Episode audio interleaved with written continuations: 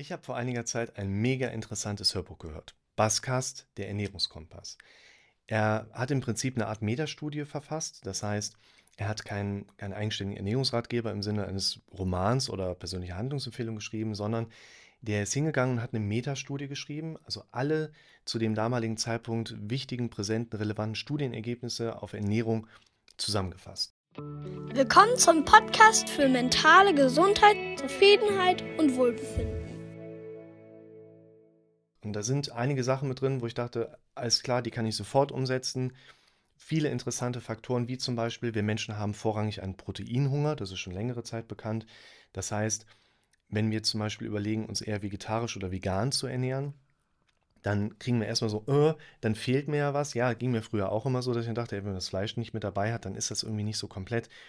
Wenn wir aber die Proteinquelle pflanzlich orientiert in die Ernährung mit einbringen, dann fehlt uns da überhaupt nichts. Und die Studienlage sagt ganz klar, wir sollten uns vorrangig pflanzlich proteinorientiert ernähren. Auch die Aussage paläolithische Ernährungsform war ich früher auch mehr zugetan, wenn man sich unseren Zahnstatus anschaut. Wir haben nicht die Zähne eines Raubtiers, wir haben eher die Zähne einer Kuh, in Anführungszeichen. Nur eine andere Sache, die auch in dem Buch mit drin steht, worüber ich heute mal kurz mit euch reden möchte, ist, wenn man uns Menschen auch eine Auswahl der nur gesündesten Lebensmitteln gibt und sagt, hier kannst du ernähren, wie du willst, dann werden wir Menschen, aber auch viele andere Lebewesen uns immer automatisch so ernähren, das ist die aktuelle Erkenntnis aus der Studienlage, dass du und ich die besten Grundvoraussetzungen zur Reproduktion haben. Und das ist total interessant, weil wir gleichzeitig auch wissen, dass diese Form der Ernährung nicht mit einem gesunden Alterungsprozess einhergehen. Das finde ich mega spannend.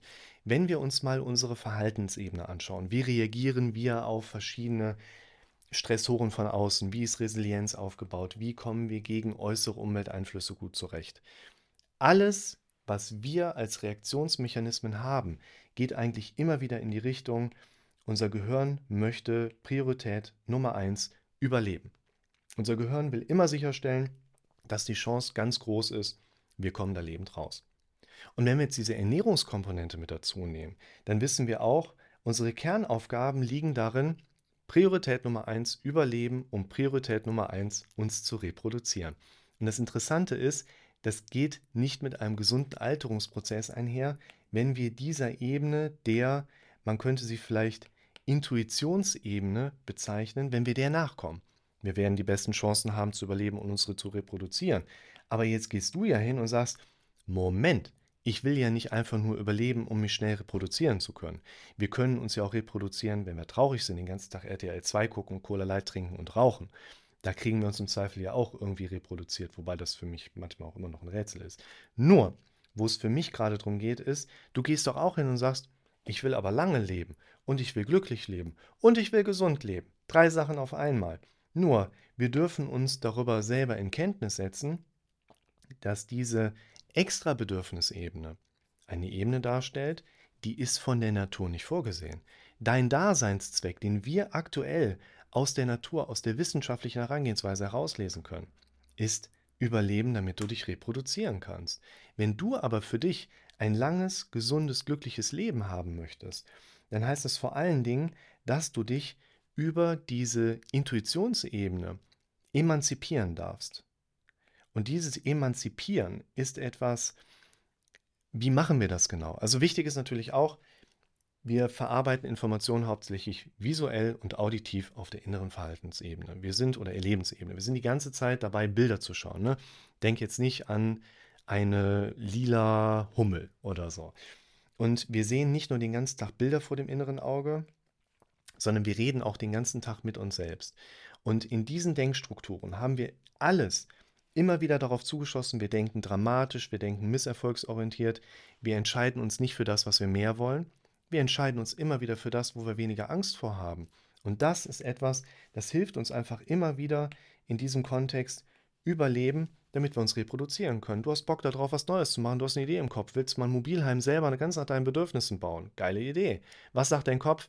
Hm, da brauchen wir aber auch eine Halle zu, weil ansonsten ist beim ersten Regen das Ding direkt kaputt. Und du gehst hin und sagst, ach ja, okay, nee dann bringt das leider nichts. Und dein Gehirn sagt, Überleben sichergestellt. Wir haben bisher ohne Mobilheim selber zu bauen gut überlebt. Also geht das auch so weiter. Du überlegst dir eine neue Stelle zu suchen, weil du in der alten unzufrieden bist. Dein Gehirn geht hin und sagt, oh, was ist, wenn schief geht? Du sagst, oh, ja, okay, nee, wenn das schief gehen kann, dann mache ich das lieber nicht. Warum macht dein Gehirn das? Du hast ja bis hierhin auch überlebt. Ging es dir schlecht? Naja, vielleicht irgendwie schon, aber dein Gehirn will überleben, damit du dich auch reproduzieren kannst. Nur, deine Ziele sind ja, du willst dich doch entsprechend so in deiner Welt, vor allen Dingen deiner gedanklichen Welt nachher auch bewegen, dass du deine Extrabedürfnisebene immer im Fokus hast. Du willst doch ein langes, gesundes und glückliches Leben haben. Und dafür ist es eben besonders wichtig, dass du lernst, dich über deine Intuition hinaus zu emanzipieren.